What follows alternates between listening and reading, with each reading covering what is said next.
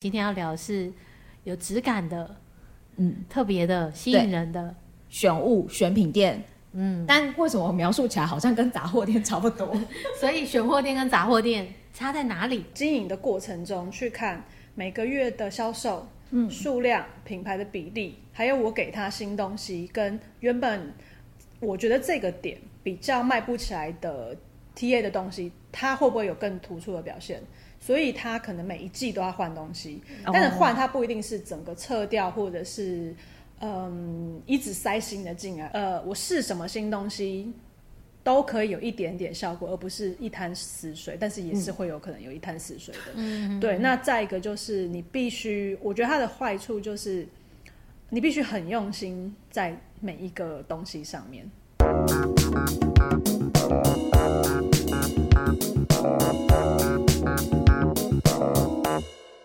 欢迎大家收听这一集的电商放手一搏。等一下，只有我一个人。没有，我刚刚只是在想你的那个 Q 点，我刚刚没有 get 到，因为它太小声了。哎，好，有有，我有跟上一波。刚刚那算 NG 吗？不算，很自然，很自然。真的哦。嗯，好啊，我们要真的进入今天这一节的主题了。嗯，对。然后呃，今天呢，也要先介绍一下我们节目当中的特别来宾，嗯、来自想不同国际股份有限公司的 Matty。Hello，Hello，Matty，你还没自我介绍，我也还没。我是电商小白，我是电商好朋友 Peggy。好，那我们今天要聊的是什么呢？嗯，呃，这个东西我相信大家应该都有逛过，不管是网站或者是实体店面。嗯、然后什么啊？什么东西？呃，一进去可能会发现有很多很多不一样的。东西，嗯，有它主打的类别，嗯，然后整间店呢，可能都弥漫着同一种气氛跟氛围。你说，但是超级市场，全联哦，对啊，哎，你讲出名字，讲不出我就 说超级市场，不晓得大家有没有逛过那种？好像就是很有风格，嗯、然后你进去可能会有很多小物，像女生就很喜欢说，哎，有那种就是手做的东西，嗯、布包啊，文具，然后木头制的一些餐具啊，哦、然后或者是一些小东西，哦，对，质感，嗯。嗯，那那什么？选物店。哦，选物。嗯，对，我刚刚这样举例会不会太极端了？还好，我一开始你的描述，我想到的是超级市场，我这样正确吗？后来你加了一些比较具体的描述，对对对对对，不然一开始我想说，嗯，好像是，那不就是我们家那个巷口的干妈店吗？对啊，也很像啊，就是干妈店是超级市场在缩小，缩小一点，嗯，所以你今天要聊的是有质感的，嗯，特别的，吸引人的。选物选品店，嗯，但为什么描述起来好像跟杂货店差不多？所以选货店跟杂货店差在哪里？哎，今天我们就要为大家邀请到 Matty 来跟大家聊一聊喽。Matty 应该对于杂货店也蛮内行的吧？文具店，文具店，我个人很喜欢逛文具店，对对对，非常喜欢逛文具店。那你逛的文具店都是那种呃，像金玉堂那种大批发的，还是说他可能自己？有稍微去挑选过一些比较可爱的东西，比较集合在一起，是哪一种啊？要讲古一下，我相信可能年纪跟我差不多，就是所谓的八零一九八零之后这这一代出生的人，可能小时候可以逛最 fancy 的店就是文具店，嗯、学校附近的。尤其是国小、国中附近，一定会有一两家很好玩的文具店，因为你也不能走太远。对，小朋友。对，然后你 你你觉得好玩事情也没有，因为那时候也没有手机这样的东西可以玩，嗯、所以呃，看可以多买一支笔呀，比较丰富的颜色，或者是明星小卡，甚至是那时候会写手账本，嗯，拿活页纸。然后像以前我们高中的时候，我们会跑到东区去逛德德小品，是很有历史的一间店。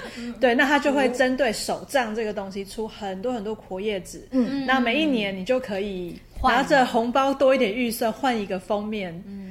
对，那这个时候，这个大概就是可能我小时候第一次接触所谓跟选品店很接某一个类别，很接近，呃，非常，他就专卖某一个类型东西的相关周边，跟他可以用的配件。嗯，那那时候还有多一种店是，有一种算是那种卖那种日货的店，嗯、小杂货。对，可是它都是，是对 对，可是它都是卖三丽鸥正版的东西。哦、对，它可能就是 Hello Kitty 的小铃铛啊、镜子啊、嗯、小袋子什么，很多人会去呃日本直接去带回去对带回来，叫跑单帮吗？对不对？嗯、之类的。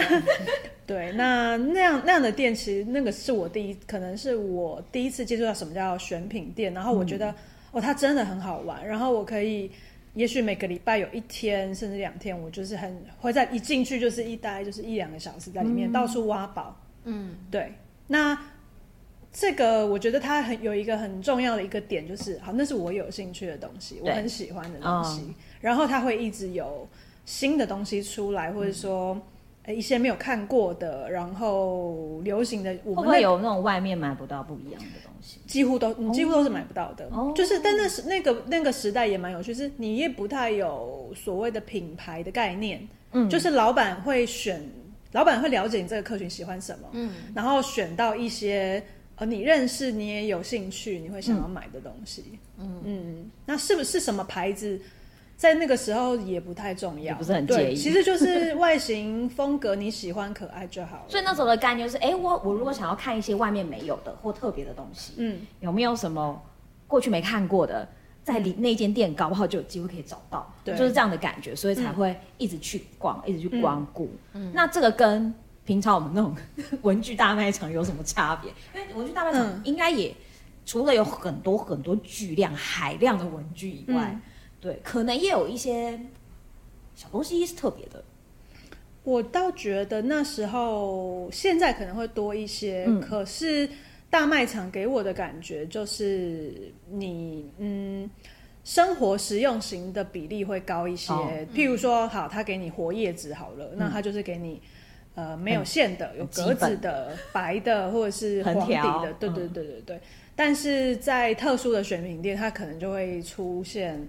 呃，你喜欢的卡通的图案在底色，啊，有一些有贴纸的，对对对对，或者是说，嗯，封面不一样的，或者什么限定款之类的。我觉得这个大概是小，嗯、就是选品小店跟呃大型的连锁店它比较不同的地方。嗯、那我还有另外一个很关键，就是我觉得质感会不一样，因为有一些它可能是特殊材质或者是比较贵的东西，它它的纸质啊摸起来的感觉确实是有有一点差别。嗯、那连锁店你比较难找到这种特殊性高的东西，嗯、对，因为也许他就是商业考量，嗯、他会觉得，哎、欸，这个东西卖量确实也不大，然后又不能又没有办法卖太便宜，嗯，所以也不是他营业主要会选的东西，哦、对，但他他就是会满足大部分的人在需要选文具或者是这类型商品的呃目的，或者说他他他这是他的选品的方向啦。刚刚 Maddy 讲到一个差别，嗯、我觉得最大最大的就是哦，一个可能是实用取向，嗯，大部分的人，大部分的、嗯、呃需求会用到的，嗯，那另外一个呢，就是可能满足有一些特殊需求的人，嗯，会有的，所以两个店的差别可能就在这里，嗯、但是可能还有另外一个差别，一直进步到现在是，呃，你去到这一些可能有特别精挑细选过的商品的店里面，嗯、它可能也有它自己的某一种，那么怎么讲？风格、气氛之类的，嗯，嗯，一个设计感。哦，对对对对对，设计感，嗯，而且又来自各个不同品牌，营造出一个有一点点往某一个某一个类型移动的一个设计感。嗯，你比较不会看到落差、反差太大的那种。嗯嗯，嗯，所以这个就是我刚刚讲的，例如说选物店跟杂货店的差异吗？就是如果以现在来讲的话，其实选物店可能要特别强调，就是。可能风格或者是、嗯、呃我的定位这一块，我觉得个人的风格定位确实是蛮重要的。那呃像呃有一些有有一些店确实是因为你你如果没有自己的风格，其实你会发现消费者他很发散。有人买，譬如有人买一支，怎么说呢？买一支他平常签名的笔好了，嗯。嗯，有人就是十元的他都 OK，对，现在还找到十元的吗？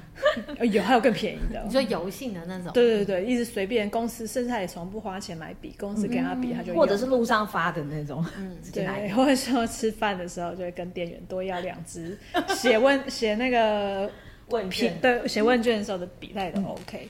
那有人就很要求，他就会呃，可能分不同颜色，他喜欢做实体的笔记。那他会喜欢买，有的是金属的、啊嗯，有的还喜欢写钢笔。对对对对，嗯、那。但是他其实还也还是在平常日常使用，并不是说哦，我只有签约的时候才把这支漂亮的笔拿出来。嗯、那这个就变成是使用使用的人他在意的东西其实也不太相同，那他就会去在在这上这上面做一个比较不同的选择。嗯，所以呃，品牌的风格在选品店当中，因为里面可能会有很多不一样的品牌，嗯嗯嗯，对，都集合在呃你想要经营的这个这间店里面。嗯，那。这么多的品牌，可能各有一些不一样的特色。那我要怎么样去统一所谓我整间店想要给大家的感觉？嗯，整间店给大家感觉，其实我、嗯、像熊老板的经验好了，我们我们其实很在意的事情，第一个是，嗯，有一些品类消费者进到我们的店面或者我们的网站的时候。他他能不能看到尽可能完整？他不一定是最丰富，但是他可能是相对完整的选择。那再一个就是，当我今天是电商要进到实体店的时候，我的实体店开在什么地方，它也会是我在这个店面进驻的商品跟品牌一个蛮重要的一个选选择之一。因为像呃，我们一些店它可能。临柜或者楼层就是女性比例很高了，可能百分之五十到六十。但熊老板整馆看起来，我们的选品比例也许六十是男生，可是我今天要进到一个六十是女生的地方的时候，哦、那我的东西够吗？哎、欸，可能就不够，不够我就要、哦、不够的时候呢，我就要谈新的。对，我可能就要为了这个，我为了要让这个店呃可以有更好的发展跟营收，嗯、那我可能就要给他一些新元素。那再一个是，但有时候你给他的新元素，你又要思考的点是，我不能让他失去他原本的呃本质是什么？嗯，我若把它变得，明明熊老板就是一个三 C 类型周边居多，就我把它变成一个文具店，嗯，那也很奇怪，嗯，对，因为这时候你就要我们另外从这时候在讨论或者思考，想说我今天把它变文具店，我打得赢文具店吗？我就不是文具店体质，嗯，我硬要做这件事情，它也会变得。很辛苦，对，可能第一个我本来文具的品相就不多了，再一个是，呃，我的品相可能在市场竞争力也有一点疑虑，嗯，那我今天要把这么高比例放在这个东西上面嘛，所以它的讨论跟调整其实是非常，我觉得蛮复杂跟多元的啦。嗯，那我们也会在呃经营的过程中去看每个月的销售。嗯，数量、品牌的比例，还有我给他新东西，跟原本我觉得这个点比较卖不起来的 TA 的东西，他会不会有更突出的表现？所以他可能每一季都要换东西，但是换他不一定是整个撤掉，或者是嗯一直塞新的进来，而是去可能调整它的位置、主打的系列跟活动品，对对对，让它对让它看出来，看起来是。呃，都可以让在在这个店可以可以去感受到那一些的变化的，嗯，所以刚刚 Mandy 提到的概念是，除了熊老板他本身就是一个选物店，他开在不一样的消费地区，又再选了一次，嗯、对，会再选一次，嗯，当然要再选。不然就是你你六十趴的女性，可是你陈列全部都是很很阳刚的男性人走不进来，或者包包根本不想走进去啊，对，完全没有兴趣，因为那家店黑黑的。对，那另外一个反，另外呃，刚好相对的例子就是啊，譬如说我们也有一些店是开在 IT 商圈里面，嗯，但我想要在这个商圈中活泼一点，活泼一点，或者说我推、嗯、我我想推生活用品，然后我们近期也有合作了一些香氛的品牌，或者是。呃，在家里可以用来按摩的一些品牌，嗯、那你放进来的时候，那里的人就根本就觉得你很奇怪，他看都看不懂那是什么东西。嗯、明明他走进一个到处都是电脑的卖场，怎么突然间出现一些瓶瓶罐罐？嗯，蜡烛，然后还香香的。对，冰柜都没有香味，怎么这一间特别香？嗯，对。那我陈列的方式，或者说我我让我要让它出现的地方，如果我们只是用营业的角度，或者说营收的角度，它。它的单价很低，占比很低。照理来说，我可能就把它放在没有那么重要、次要的位置。可是因为我必须要让它在它这么特殊，我希望能够提高它的能见度，跟呃吸引过路客可以因为看到它有一点兴趣而进来逛，对，嗯、而不是因为，IT 商圈是一个很 TA 呃很目标导向的一个商圈，大家几乎进去就是都是我有要买的东西，我要进去找，而且他已经查好规格什么，很很少是那种我要进去逛的。对，有就是男生居多啦，对，然后有时候家庭课。嗯，男生又没有办法主导一家子逛街的方向跟都是妈妈在主导。对，或者说看家人那个意见领袖来去决定今天要逛哪边。对对，对，所以你我们几乎是不会遇到说哦，因为这一这一家人可能有某一个成员他非常喜欢电脑相关的东西，然后一家人就陪他逛电脑。哦，对对对，比较比较是不会不会有这种情况发生。嗯对，那这时候我反而就是我给他一个很明显的辐射物，然后让他摆在出入口最明显的位置。嗯、那我就是让呃经过的人第一眼就看到他，嗯，然后来因此提起提起兴趣，然后进来晃一晃。对，那这时候我们这时候的评论就是，哎，这个商圈我的目我的 T 我的目标客我已经做得很好了，嗯，那我想要多做一点过路客哦，对，那我就会增加这种过路客可能会有兴趣的东西。让他增加他的停留时间，他进店的比例，那进而才是到销售的地方。因为，呃，像这种商圈，你已经知道这个品类给你带来的营收，呃，不会不会比你原本的本体的那些东西更更高，或者比例是很悬殊的。嗯。但但当然也有也有人就是会觉得，呃，那我应该直接放弃。对。可是有时候我们对于选品店的经营策略，又是希望。一一部分是可能我们跟卖场的合作，卖场希望我们给卖场一个新的气象哦，oh, 因为他三 C 已经很多了，他想要别的，他他希望他希望你这间店可以给他更有趣的内容在在这个地方，嗯、让他的消费者也可以在这边不同的选择，进而是不敢讲说我们可以翻转这个楼层，对，但是至少卖场变有趣了，来了一个新的店，嗯、其实。嗯，你你不要说我呃选到生活类型这么远的东西，像早期这种传统的三 D 卖场，它几乎是一个店就是卖一种东西。嗯，那举例就是说，哎、欸，我这家店就是只卖荧幕，对，这只卖荧幕的，只卖印表机，或者说只卖换甚至换墨水的，他那一间就是卖印表机换墨水，之、嗯、那叫什么？耗材。之类的，就是自、嗯、自动呃公墨公墨系统，公墨系统整个帮你设定好。嗯、那后来就会出现比较大型的呃平数也比较大的连锁店，譬如说可能像良心、三井或者是日本桥，嗯、它里面也会增加小家电，嗯、会增加呃各式各样手机壳、传输线甚至喇叭，那它也让那间店变得比较有趣一些。嗯可能在里面逗留的时间会更会比较长。对，嗯、本来我只是要来买一个传输线，嗯、结果走进这间店，发现他就带个喇叭回家，或者说现在很热，然后他整门口摆满了风扇，我就多买了一个小风扇回家了。嗯，对。所以其实那都是、嗯、呃在经营上的一些策略的调整。嗯嗯。那以熊老板本身来讲话，我们的品牌经营理念是什么呢？想要给消费者什么样的一个印象？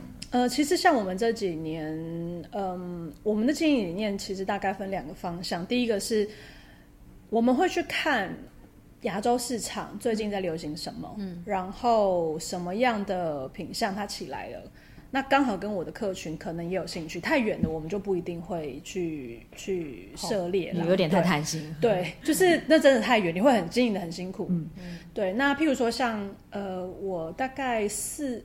四五月去，四月多去了一趟，呃，香港跟深圳，然后去看了一些展，然后我们就发现，哎，这次的展展的内容，机械式键盘非常非常的热门。嗯，对，这是大概两个重点，一个就是机械式键盘，在键盘，然后再来一个就是呃各式的 hub 跟 docking station。嗯，对，那我们就发现，哎，键盘今年变得好夸张，那可能前某一年，大概疫情前的一两年左右吧。那我们那那一次去看，就发现真无线耳机非常热门。嗯、那它大概都会走在台湾消费市场，可能至少一点五年到一年的速度。嗯，所以就是这时候流行的是，因为毕竟参展都是工厂或者品牌居多。对，那他们就是找代理商或者是相关产业的一些合作。那再来，他可能在一年后或者一年半之后，台湾的相关品牌或者产业它就会起来。嗯，对，大概是这个 trend。那我们就看说，哎，现在流行的东西，我的店适不适合？那我是我需不需要去增加它的品牌，或者是陈列的范的空间的范围？嗯，那我们大概也是是两年多前开始做键盘，那就发现哎，键盘确实很不错。那后来就遇到疫情，那疫情在家推波助澜，对，就是 work from home 让大家意识到，呃，去 upgrade 你的办公或者是所谓。生产力工具，对 对，对，生产力工具不是只有软体哦，还有硬体。对对，这些工具，呃，甚至公司会给你预算，嗯。那让你的工作更舒服，更是你，甚至是你的风格。这件事它变得蛮变得比较主流一些，大家开始重视这件事情。嗯，对，尤其它变成居家一部分的时候，你可能就会在意，哎，我要什么样的颜色，什么样的风格，怎么样摆放。对，那那时候也看到，哎，领导品牌它也在做改变，它原本可能都是做。呃，办公是比较简单运用的系列，他开始就把键盘可能分电竞，嗯，然后分一般商务类型，然后分可爱。可爱的圆形的复古键盘趣味的。然后哦，那时候看我们的就是台湾某领导品牌，他进去好像知道你在说什么。对，他的旗舰店进去就是四五个系列这样分开来，嗯、色系就直接切了。对，他甚至使用功能、系列名称、价位全部都不一样。哇，对，嗯、那过往他可能就是电竞系列的就放电竞相关的通路，然后、嗯、呃商务系列就放比较大的连锁卖场。那可爱的风格或者是。外形比较趣味的，它就放电商，可以做很多广告的投放，比较吸睛的部分。但是旗舰店它就可以比较完整的呈现。对，那第一个新的东西是我们选品跟去去判别说，哎、欸，我我的我的通路需不需要增加这个东西？嗯、那第二个方向就是我的我既有的商品，或者说我既有已经做的很好的品牌，它够不够完整？嗯嗯，那除了一个品牌。是够了吗？还是两个品牌、三个品牌、嗯、四个品牌？那多完整多了之后，呃，它就会增加消费者对于你这个店，它可以一站购足，甚至比较好。嗯，你这个品类，他只要去你这一家，他就可以把这个他有兴趣的东西一次看完。大部分就是领导品牌，他几乎就看完了。嗯，那再一个，他买完他主要东西之后，这个东西的相关周边是不是也可以在这边买得到？嗯，那。呃，像我们最近在规划的是跟阅读器相关的，像我们最早阅读器大概也就一个品牌，嗯、然后开始两个、三个、四个，现在应该有六个吧，六个，但还有两个还在谈哦，所以我刚才说八个吗？对，那这个就是其实也是我们会一直看消费者在讨论什么、喜欢什么，嗯、然后我们还缺什么。那除了主机品牌之外，就是周边，对啊，像最近大家很喜欢。手写笔，那手写笔也分好几个牌子。以前手写笔就是我买 A 品牌，我就买 A 品牌的笔。对。可是有专门卖笔的品牌在做阅读器专用的手写笔。哦。对，那它就是可以被另外再去开发的一块一块市场。嗯，对。因为你的 TA 已经都每天都会进来了，嗯、然后你给他你的店更丰富、更多元的选择。例如说，我可以一次买完，甚至有不同的皮套，然后手写笔，对，嗯、各种保护周边。嗯、对，我觉得这个这个大概是选品店，嗯、呃，比较比较会去看跟调整的一个方向啦。对，就像现在文具店，你也不会只，他也不会只卖笔跟纸，对，还会卖很多玩具，哦玩具也有，然后或者是一些手做的小东西。胶带，以前在纸胶带啊，现在就卖那种，你知道那种像立可带一样推出来就会粘上去的小花瓣，对对对对对，而且每个花瓣的都长得不一样，对不对？对对对，那你逛这些，你就会觉得很有趣，布置你的手账啊，心灵上的满足感吧，我觉得，嗯嗯，所以后来会发现，哦，原来消费者可能。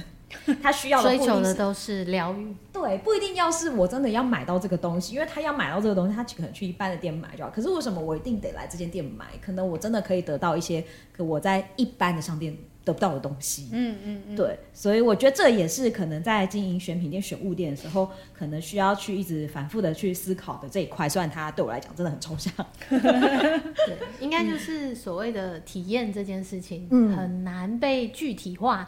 可是，在熊老板来说，一呃，这一定是不断、不断、不断一直在优化。但你们优化可能会有些指标，或是有一些一定不能改变的一个核心，那个会是什么角度？或是怎么去做这件事情？我觉得在熊娃娃里面好像没有什么不能改的核心。以后真的会有个熊老娘，可以，嗯，或者是说我们也不会，除非那个那个相关的产业，我们已经发现它已经进到好，我我想到了，好，那时候我们觉得不能再做下去的一个东西叫做手机壳啊，对对。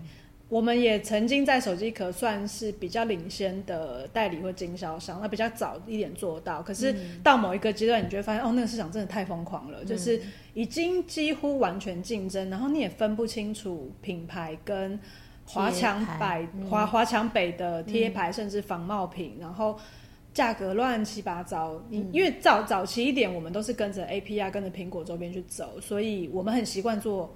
卖或者销售跟谈有品牌的东西，嗯，那它会有一定的质感跟呃品质在里面。那当然也有个固定的价格存在那。对，对，对，对，那后来手机壳的疯狂，因为是第一个，它制作的门槛跟技术成本很低，非常非常的低，所以它也没有什么好谈呃 quality 的差别。嗯，那甚至到线材都是。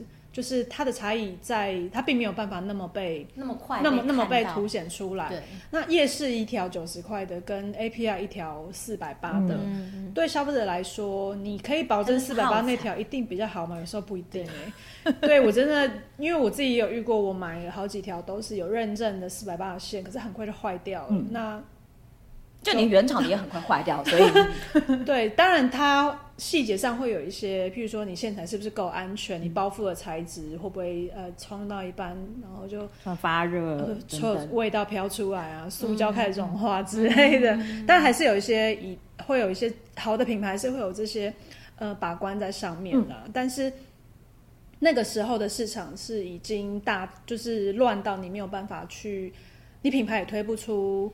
呃，推不出你的差异度，或者说你本来做的不错的品牌，它自己在研发的过程中跟不上整个市场的变化，嗯，它也整个被淘汰了，所以它就没有办法再再持续做下去。那那时候我们就觉得，哎，好了，我们要喊，我们可能要缓断尾，我们要缓步了，不能再像过去的那个 forecast 做的这么大。嗯、那因为因为市场进来的人也持就是。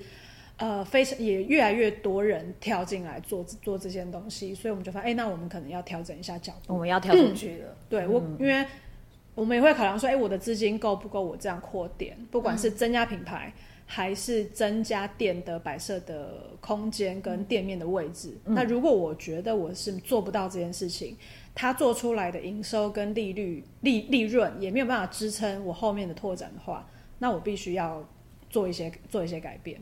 嗯，这个很有趣，我之前完全没有没有听过这样的故事跟分享。对对对对对，因为像我们那时候看到有些同业，他就会用钱去抢。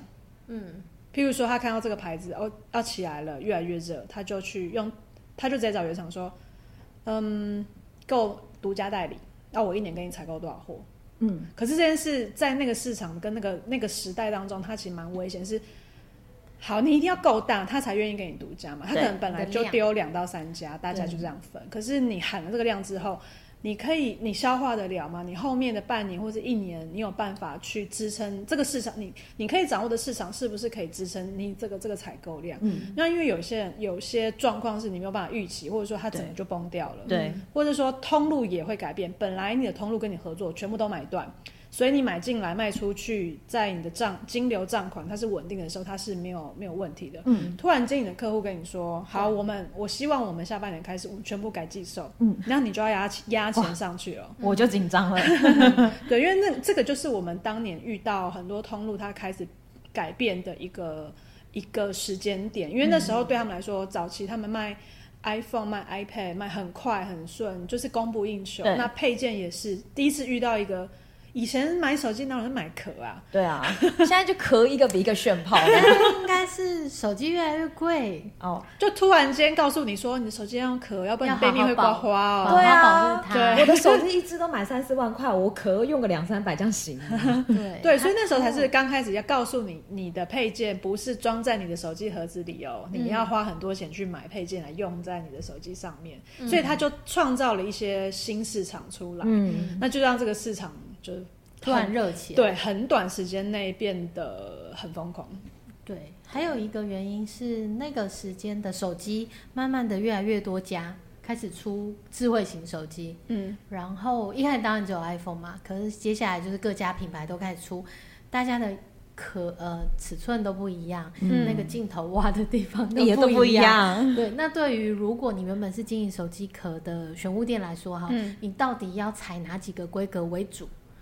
还有它万一卖不好，对，主机卖不好，你就别想让你的配件卖出去。手机壳的错之后才是可怕，因为因为根本没有人买那个机型，然后你那个进了几百个。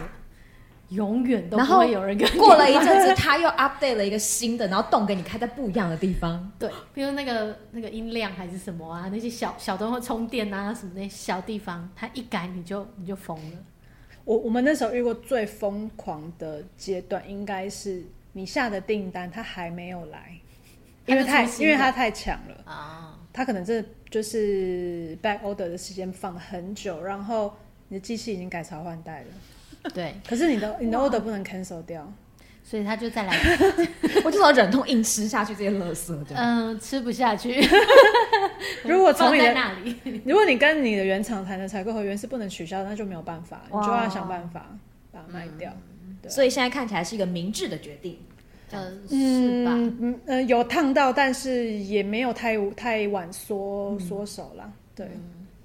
所以其实现在在可能，我觉得啦，也许在选一些商品嗯的方向上，嗯、可能你们会有一些，我们就会不敢追这种 不确定性比较高的东西啦，嗯，就会比较保守一点。那相对的，后来我们做的东西单价也比较高了，嗯、所以我们有时候会想说，嗯，反正流量就在那边，他今天买不到 A，、嗯、他就会去买 B。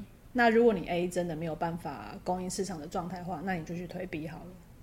对，至少让你的金流不会出状况。但让我感觉是选品店好像弹性蛮大的，就是我可以做这个品类、这个品类、这个品类，好像每个品类我都可以做，只是看我有没有市场或者我想要进到什么样的程度。所以对于我来说，会觉得好像。在一般可能比较卖固定商品的店来说，就比较没有这么这么大的弹性，嗯、所以对选品店来讲，应该也算是以某种方面算优势吧。嗯嗯，我自己觉得有利有弊，就是好处是说，好，假设你你这个选，但前提是你的店已经做起来，如果你店还没做起来，你进去什么东西都没有用。嗯、对，嗯嗯、就是所谓的嗯风水宝地，你放什么就卖什么。嗯，因为它有流量嘛。嗯，那你每一天。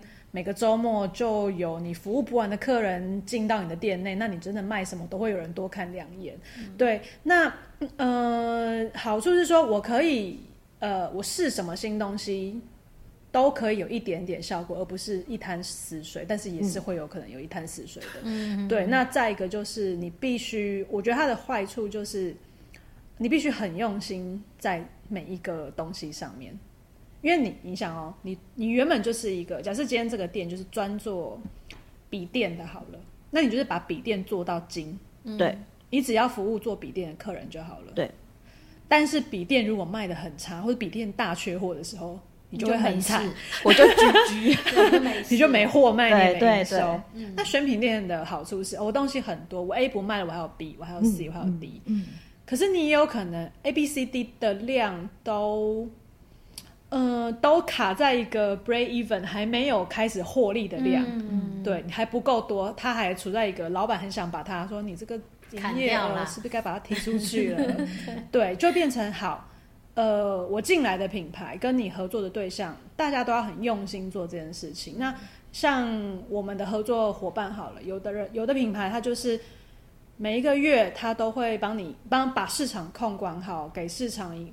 跟重要的客户一些呃独家的商品、独家的活动，嗯，那让他自己也非常熟，知道他的东西呃怎么组合，消费者是是会是会买单、会喜欢。那当市场比较冷的时候，嗯、他自己他主呃原厂也会想办法，好，我这时候该做什么变化？嗯，那也有的品牌就是放了，他就觉得我东西非常好，卖不好都你的都你的问题，你有没有给我放在好的位置？嗯，那为什么我这里会卖，你这里不会卖？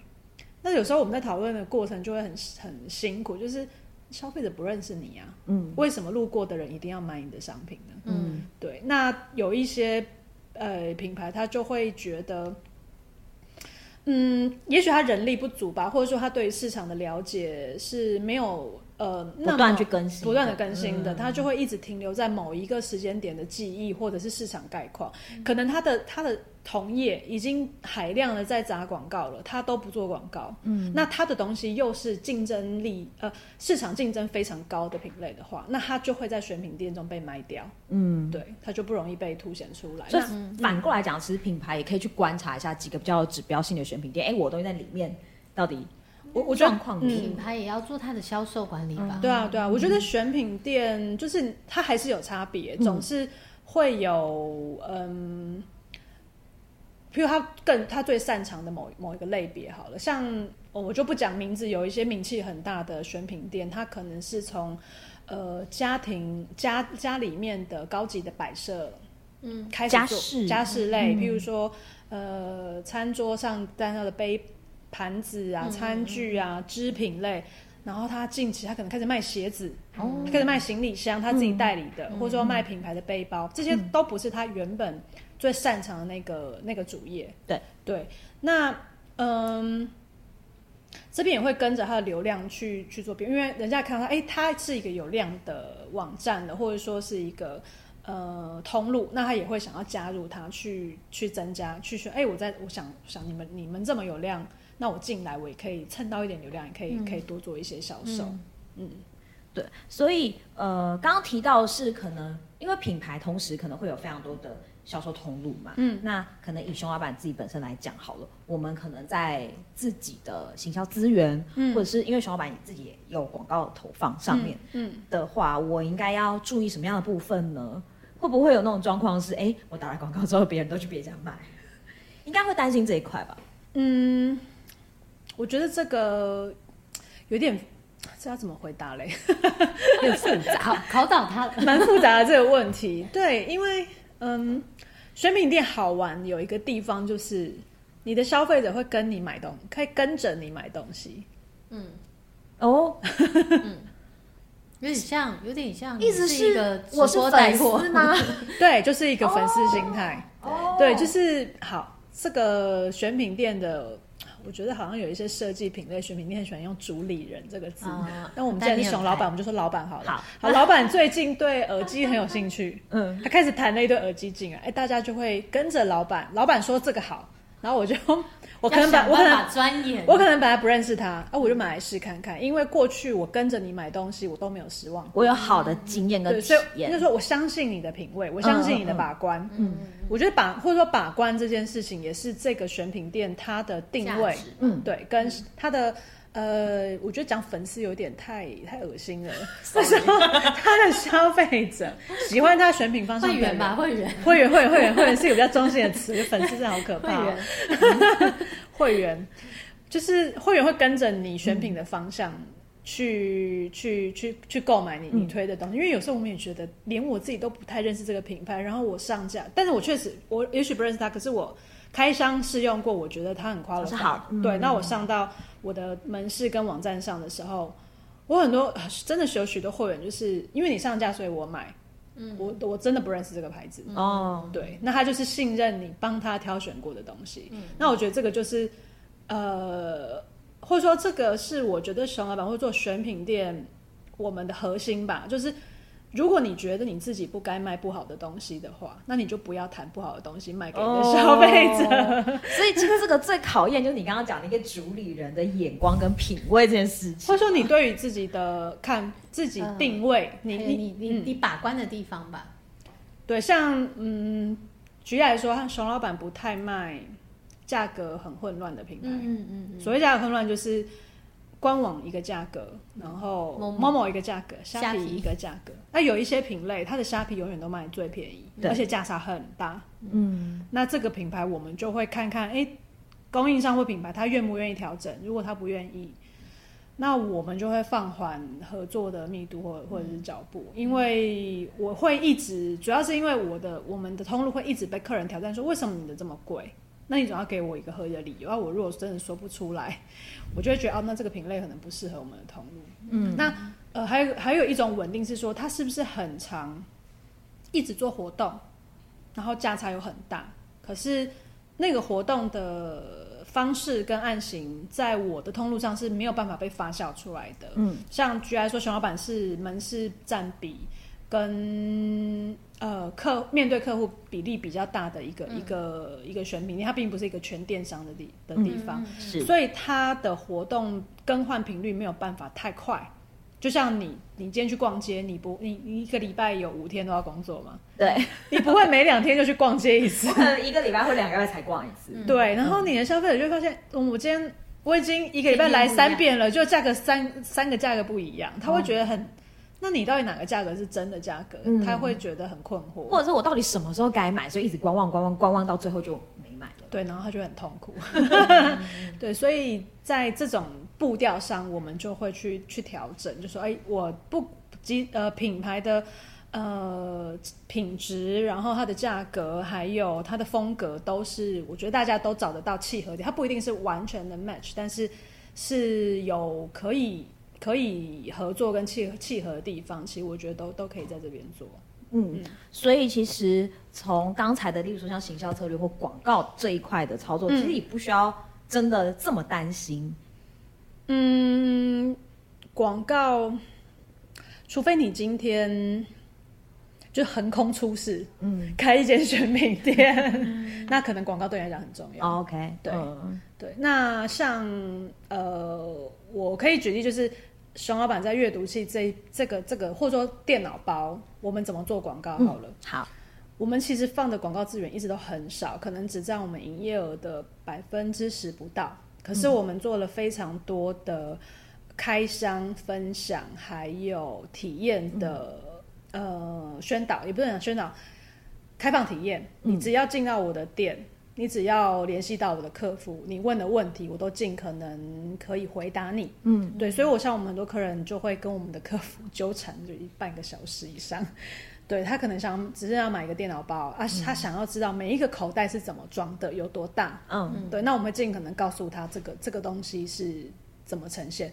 那你回去看这些品牌的官网，它可能只有五张商品图就没有了，连细节图都没有，那连尺寸什么都没有。尺寸就是、嗯、呃，给你三条数据，呃，重量、外观、笔电层没有了。嗯、对。然后材质你也看不懂材质在写什么，嗯，他不了解那个材质，对。但对我们来说，我们就会把它变成这个口袋你可以放什么，这个口袋在哪边。然后它如果是、嗯、呃不同，可以后背可以侧背，你可以怎么你可以怎么背这个包包。然后甚至有一些素材是。好，女生背起来的比例长这样子，大概一百六十公分是长这样，一百八十公分背起来是长这样子。那它就可以借由你的商品详情页，可以更清楚知道哦，这个包包如果在我身上大概会是什么样子。嗯、这个是从比较电商的角度去把商品从比较贫乏的呃资讯，把它拆解的更平易近人，更可以有想象力，更具体，更具体一些。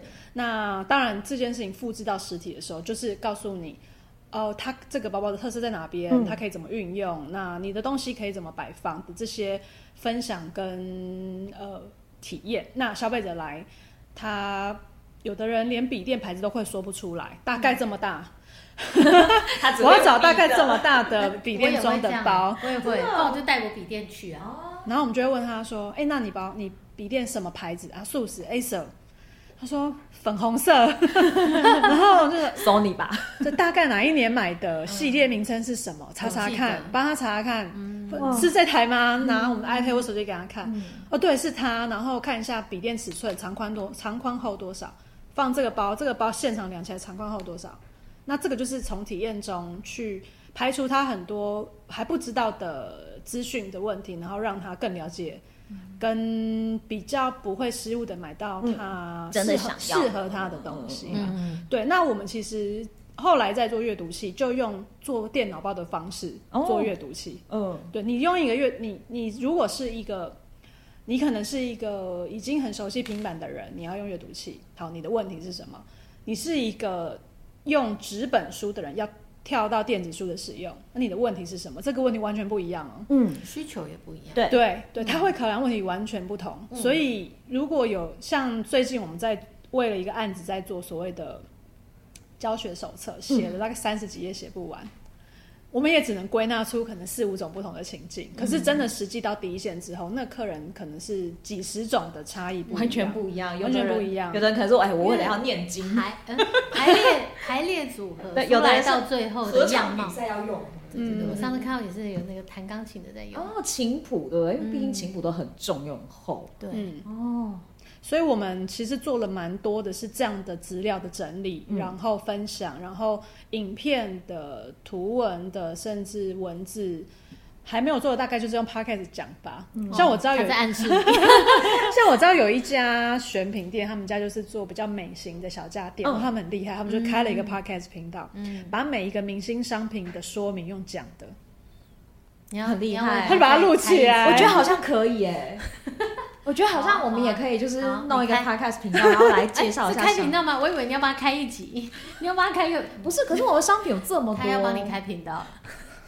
那我直接开直播啊，来大家。可是可是这比较适合东西相对简单的，你如果功能太复杂，那没有。可能其实你用讲的没有办法。他说：“A D，呃，第一分十秒开始讲开机。”然后三分五十秒我讲手写这样，我觉得三 C 产品好像有一点难透过讲声音，单纯声音去去教。对，尤其是如果年纪又太小，我们现在看看这个画面上方，我怎么不知道在哪里？对，上方在哪？上到哪边？对对对，嗯。那我觉得它是一个，也是一个尝试的方式，也很好。因为像这样的素材，它最后就变成你 SEO 的结果，网络的资讯。对，因为消费者就会查。嗯，譬如说某个型号，像我我自己有时候 真是电器白痴。我电器的使用，像哎、欸，我举例来讲，像那时候我出国就用房东的咖啡机，不会开机，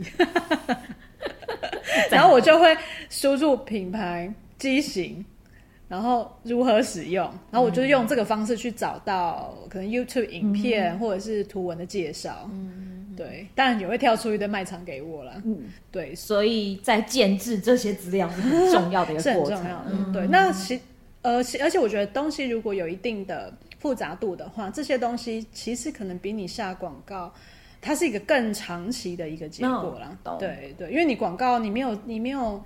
嗯、呃，你没有预算，你停掉之后，嗯、那个订单就完全停掉了。嗯，对，消费者根本找都找不到你，他搜寻你还不会出现哦，有点惨，可能被淹没吧，就是太多排名在跟前面。对，因为这些讯息是一直进来，一直进来的。嗯、对，当你没有一些累积或者点阅的话，它就不见了，也会变得很可惜。虽然我们今天过程好像是在聊天啦。可是大家知道有没有发现，我们好像就是把一个选物店从头中间会遇到什么样的过程卡关，然后做什么样的抉择？还没有到从头，你好像没有从头 开，有从卡关开失败的经验吗？就卡关，对对。然后到后来，哎，他们怎么样操作？然后对于行销或广告上是怎么样安排？辅助了哪一些相关的呃策略上的运用？就是其实我觉得蛮完整的耶。嗯，我觉得选品店越来越多了。你有没有这种感觉？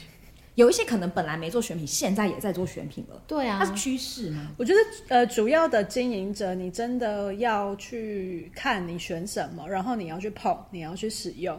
像我自己很喜欢一间，他是做文具选品的，我觉得他老板真的太厉害了。因为好像 Peggy 跟我都是会买手账的人，对，那种。不管是文具控啊，就是尤尤其是那种呃年历类型的，每一年都要买一本新的。那老板多厉害！那老板把每一本都拿出来写，然后重点的页面，因为淘第一个，呃，使用洗完手账会，它会有一个问题是，你的纸会不会透过去？对，然后，你写的笔太细会不会破？墨会不会到隔页？嗯，它都可这种细节，它都把它拍成影片放上它的线动。哇，然后不，它只要今天出了新的笔。然后或者新的纸颜色，对纸啊不同的纸质，然后他就会写给你看，说这个笔写在这个纸上面效果是什么？嗯，因为那个用讲的讲不出来，对，真的只能用看。对，但是喜欢这些东西的人就会觉得看得很开心，就觉得哇，你真的太棒了，你就是在讲我要我想要听的东西，好懂。对，然后那时候我就是看他的，呃，当然文具店也会有一些手账的示范页，可是有现在也都变成说。很早前，很早期啦，可能成品有一些店长很厉害，他会自己画，嗯，也许是业务画的，对。可是后来就变成印刷业，嗯、印刷业就很无聊，有没有温度。对，然后这个文具选品店老板，他就会把每一个，譬如说他他的月历是这样子写，他的周历是这样子写，嗯，然后他的还有那种 wishing list，你今年会有什么年度目标，你也可以把它写下，他就可以把它，他真的就写给你看。对，那你对于哦这个品牌的手账，它有不同的嗯类，就是它有不同款式可以选，他就很明确知道，那我自己我的书写习惯是适合哪一款。那我觉得它就是一种把选品念完到。很很深入，很精，但是很有趣。你的粉，他的粉丝真的不会跑了，就是没有人像他做的。我光是看他在那边写那些，我也很疗愈。这样对，你看他盖印章就觉得好疗愈哦，我就好想买这样子。在那边喷了不少钱，对，嗯、所以回过头来想，好像还是要注重的，就是消费者到底想要看的是什么。嗯，就是要一直把自己变成消费者啦。嗯、你不会只是停在说，哦，这个价格会不会卖？嗯，然后市场有没有竞争力，品牌知名度够不够大，这些都是量化的数据。可是有一些东西，或者说你呃某部分的，尤其是旧客，旧客对于你这个能不能回流，他还是会回到。老板选的东西有没有，是不是跟他的生活经验轨迹是一致的？也许有人会离开，嗯、对，因为譬如说老板就是开始走一些文青类型的东西，可是你的原本 TA 是非常三 C 的，嗯、他就觉得哎、欸，你都没有选到我喜欢的，他可能就没有什么 没有什么兴趣了之类的。嗯、当然，当然也会有新的进来，那也会有旧的离开。我觉得它都是、嗯、都是流动的啦，但是。嗯呃，要一直把自己放在消费者这个位置，去去了解他们想知道什么这件事，会也也是我觉得是确实是非常重要的。甚至我们在做一些素材的时候，我们有时候改好几个版本，就是我也会跟同事讨论说，你觉得你写这个你的客人听得懂吗？嗯、或者说你这样子拍，你的影片这样呈现，你在那边讲材质、讲功法，他根本对这件事情没有感觉，没有感觉，或者说他一无所知，嗯、他也不觉得有吸引力。那你一个人就是讲的很开心，这这个素材会变成他的使用的，或者你你要很明确知道他使用的地方是不是很明确是用得上的。嗯、如果他不是的话，那我就不能往这个方向去做。对，其实也有一点像，有时候听蛮多 podcast 的比较有名，就是排名前面的人，他们也会说，他们有时候去谈一个新的议题的时候，他会讲的很浅白，他的目的就是这样，嗯、所有人都听得懂，懂他要开始讲什么事情，嗯。嗯讲得太深入，好像大家反而会觉得有距离感，或者是可能没有办法消化吸收。嗯，对你，你还是会有会有知音啊，就觉得、嗯、哇，你好厉害哦，你可以，你了解这么多。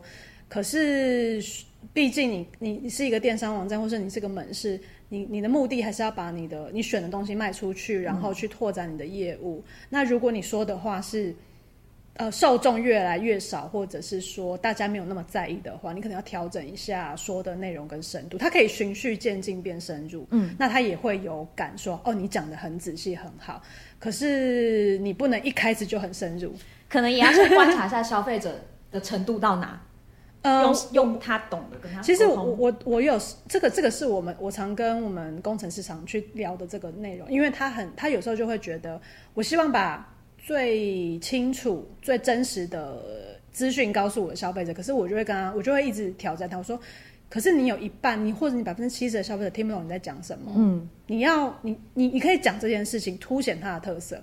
可是你要把你前面的那个带入的过程，你要做出来。嗯，对，你不能一次就挑到一个哈那个语言太难懂，他就懵掉的一个一个一个讯息上面了。嗯，对。所以回到消费者想什么的立场，还是。非常非常重要的，对不对？对，今天总结还是要交给 Peggy 来一下。为什么？没有，我我觉得现在选品店越来越多，甚至像刚刚我们讲到说，呃，原本不做选品的也开始做选品。那我我觉得这就是一个趋势或是一个发展，没有大家就是各自去顾好自己的那个那个角落，我觉得都很 OK。但呃，刚刚 Matty 讲到。比较重要的还是在那个 choice，就是选择的这件事情，包含你是用什么样的角度去想要带给你的会员，呃，更好或是有一点不一样的东西，那个都是一个尝试的过程。如果大家都有在经营选物店的话，嗯，然后呃，我觉得要一直很了解自己的想要沟通的消费者要什么，跟去帮他找到。